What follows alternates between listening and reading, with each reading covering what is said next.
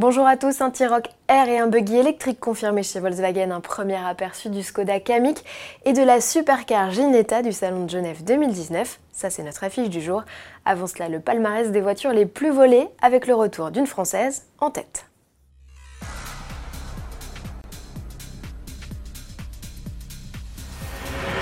La Smart Fortwo est détrônée, ce n'est plus la voiture la plus volée en France, elle reste néanmoins dans le top 3 des modèles préférés des voleurs selon le classement exclusif publié ce 1er février dans Auto Plus.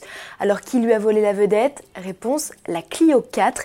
Il faut remonter en 2012 pour retrouver une française en tête du classement. C'était encore une Renault, la Twingo 1.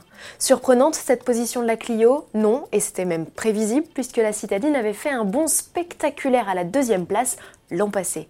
Pourquoi est-elle si convoitée? Explication de Sandrine Daré, la journaliste auteur de l'enquête.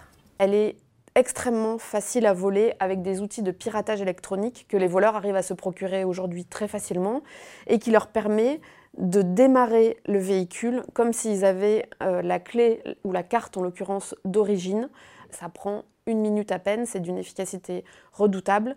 C'est vraiment un fléau qu'Autoplus dénonce depuis plusieurs années et malgré toutes nos alertes, malgré euh, tous les sujets qu'on a pu faire là-dessus et dans lesquels on dit d'année en année, ça continue, c'est même de pire en pire, et ça concerne des véhicules de plus en plus récents.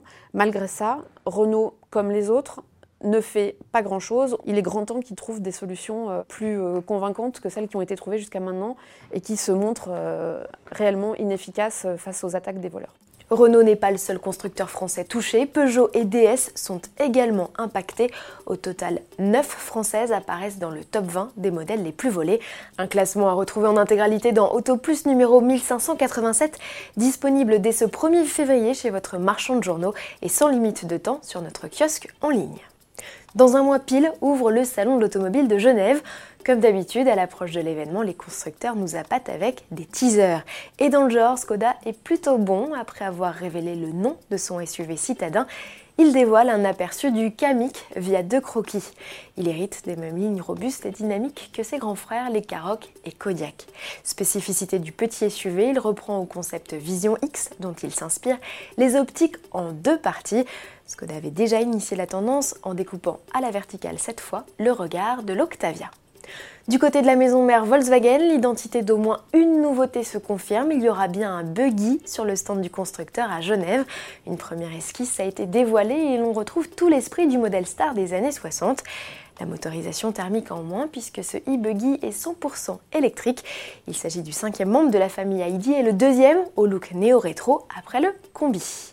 Autre vedette annoncée très prochainement, le T-Roc R. Dans une vidéo, Volkswagen met en scène son SUV citadin survitaminé sur l'exigeant circuit du Nürburgring. Au volant de ce modèle, vraisemblablement équipé du 2 litres TSI de la Golf GTI TCR, le double champion du monde de rallycross Peter Solberg s'éclate on a désormais hâte de connaître la fiche technique du petit SUV chic qui, rappelons-le, se déclinera également en version cabriolet avec capote souple dès 2020. Pour finir sur une note sportive, Genetta annonce officiellement l'arrivée d'une supercar homologuée route au Salon Genève. L'artisan britannique, plus connu pour ses voitures de course, précise qu'elle sera équipée d'un V8 atmosphérique maison de plus de 600 chevaux. Il sera associé à une boîte de vitesse séquentielle, le tout recouvert d'une carrosserie à l'aéro optimisée. On a hâte de la découvrir en vrai. Bon week-end à tous et à lundi.